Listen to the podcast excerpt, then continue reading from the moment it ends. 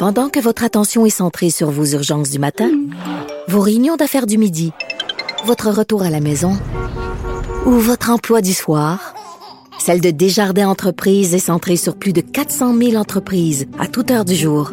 Grâce à notre connaissance des secteurs d'activité et à notre accompagnement spécialisé, nous aidons les entrepreneurs à relever chaque défi pour qu'ils puissent rester centrés sur ce qui compte, le développement de leur entreprise.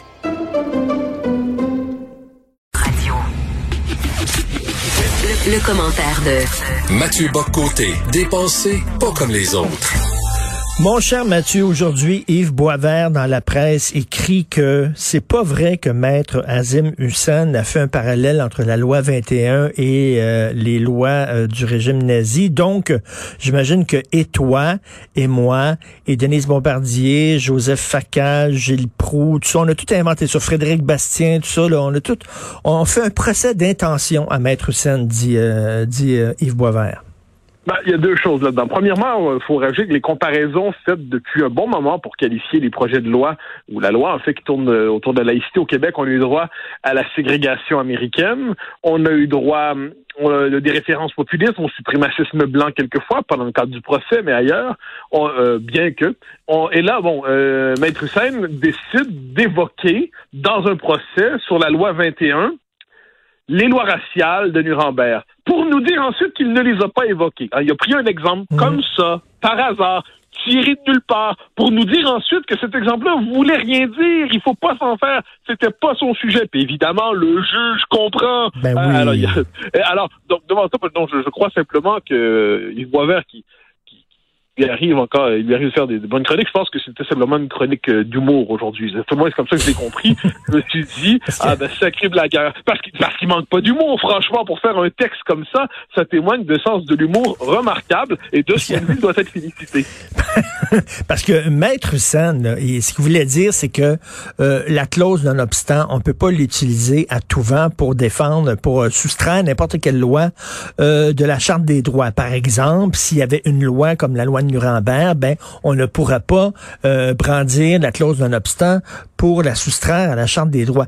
Mais il aurait pu prendre un autre exemple. S'il a pris l'exemple des lois de Nuremberg, c'est qu'il savait que ça frappait les esprits, que ben, c'est un message qui passait. Voyons donc. Voilà, c'est pour ça que là-dessus, il faut, il faut dire à, Maître Hussein, qui est, qui est certainement pas un imbécile, je l'invite en échange à ne pas nous prendre pour des imbéciles nous-mêmes.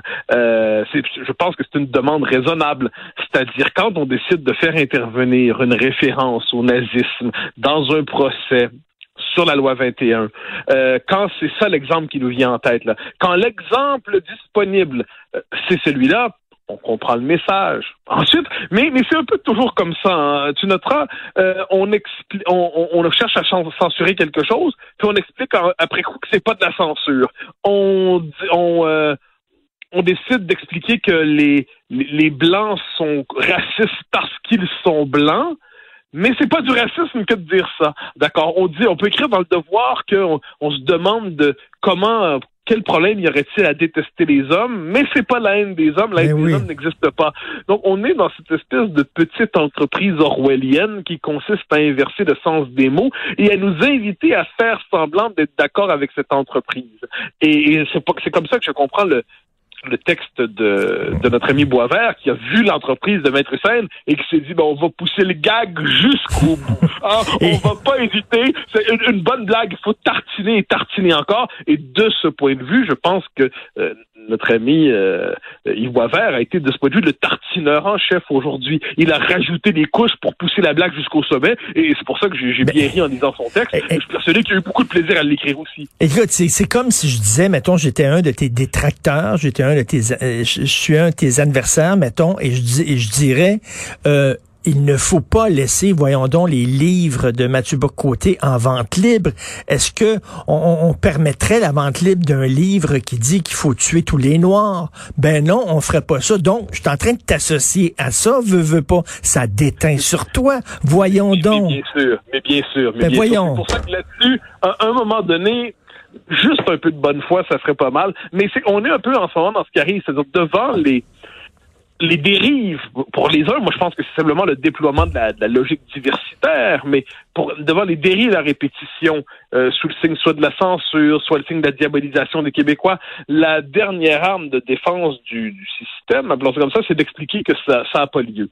C'est-à-dire ce qui se passe n'a pas lieu ce qui ce qui arrive n'arrive pas. Bon, ben alors là, on est en désaccord sur la définition de la réalité, et, euh, et c'est c'est peut-être là le, le grave problème aujourd'hui. Et, le problème, c'est que il n'y a pas deux réalités. Il y en a une. Alors, personne n'a le monopole de la description du réel. Il y a toujours, ça j'y crois vraiment, il y a toujours, toujours des aspects du réel qui se dérobent, même à la vision la plus pénétrante qui soit. Même le philosophe le plus brillant, il y a toujours un bout du monde qui lui échappe. De là, la le nécessaire pluralisme des interprétations, la diversité des points de vue. Bon, mais une fois que c'est dit, ça veut pas dire que tous les points de vue sont interchangeables, qui ont tous la même valeur. Et là, dans les circonstances, me semble que lorsqu'on décide d'évoquer les lois raciales dans un procès contre la laïcité, dans un contexte où de telles accusations se multiplient, euh, mhm. c'est quand même vrai, faut pas l'oublier, où on explique que les humeurs populaires doivent être contenues par la euh, l'action bienveillante des juges et du système qu'ils représentent, euh, alors que il se peut qu'aujourd'hui aussi une dérive des juges, il se peut qu'il y ait une dérive aujourd'hui de cette logique des droits qui tend aujourd'hui à vouloir canasser, verrouiller l'exercice même de la souveraineté populaire et parlementaire. Donc, il se peut tout ça. Bon, alors là, il faut savoir nommer les choses telles qu'elles sont. Quand on décide consciemment de faire appel à l'histoire du Troisième Reich pour parler d'une situation juridique et politique ben au Québec, on nazifie les Québécois, quoi qu'en disent ceux qui ensuite sur le mode de la blague, cherchent à nous faire croire que ça n'a pas eu lieu. Mais voilà, devant les blagues, devant les blagues, ce qu'il faut, c'est moi argumenter qu'il ne faut rire. Et moi, je suis partisan du rire dans les circonstances, et je suis persuadé aussi que sur la rue Saint-Jacques, on rit aussi. Alors, un texte de très mauvaise foi de Yves Boisvert. Bon, tu veux revenir sur euh, euh, Pierre Saint-Paul Plamondon, euh, euh, Pierre, pardon, Paul, Saint-Pierre Plamondon. alors, la, la, la, CAQ a publié une lettre ouverte signée, entre autres, par des maires de grandes villes du Québec, des syndicats, dont la syndicat de la fonction publique, l'Union des artistes, tout ça, demandant à Justin Trudeau de soumettre les entreprises sous juridiction fédérale euh, à la loi 101. Bon. Le PQ a refusé de signer cette, euh, cette lettre ouverte-là. J'ai eu PSPP euh, à l'émission, je l'ai chicané en disant eux autres disent c'est de la poudre aux yeux, euh, c'est rien que du blabla, euh, ça donne strictement rien. Je dis ok oui peut-être, mais quand même il faut faire front commun, il faut montrer que nous sommes ensemble. Michel Devoir, euh, Michel David du Devoir a dit c'est la politique du pire, il faut pas faire ça. Bien que ce soit peut-être un, petit pas en avant, c'est pas assez gros, c'est quand même un petit pas en avant. Faut se mettre. Et je comprends pas pourquoi le, PQ n'a pas signé cette lettre là. Et toi tu, tu défends PSPP. Euh, euh, c'est moins de le défendre que de chercher à comprendre sa position qui me semble moins irrecevable qu'on le dit. C'est-à-dire, globalement, moi, je préfère quand le Québec fait front commun sur la question linguistique. Il n'y a pas de doute là-dessus.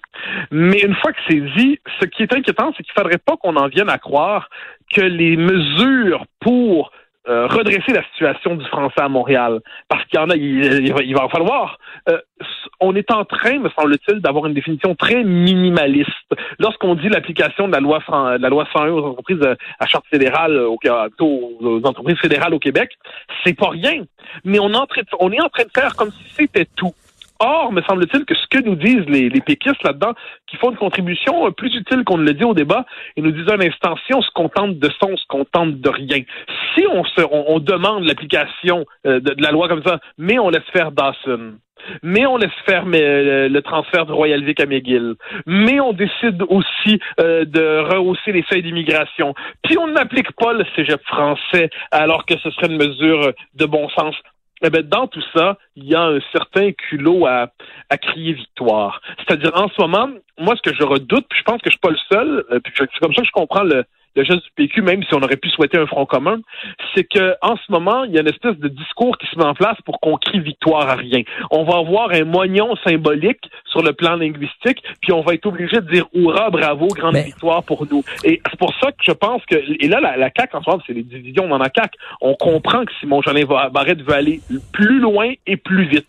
On comprend qu'il ne peut pas y aller, et c'est pour ça qu'il faut au moins que dans cette espèce de consensus apparent, quelqu'un rappelle que l'essentiel l'essentiel est ailleurs. Mais Mathieu, Mathieu, le, le, PQ peut marcher, marcher de la gomme, comme on dit, c'est-à-dire il peut effectivement critiquer euh, la CAQ euh, pour le Collège d'Anson, etc., mais tout en signant cette lettre-là en disant, ben là, c'est parce que là, du point de vue du fédéral, ils vont dire, ben regardez, là, même le PQ ne l'a pas signé, là, regardez, on est toujours en train de se chicaner entre nous autres, plutôt faire front commun. Et tout, et tout le monde voit qu'il y a une dimension de ruse parlementaire là-dedans. C'est pour ça que moi, je veux, je veux pas sur la, la, tactique parlementaire. Ça, ça appartient à ceux qui, qui font carrière politique.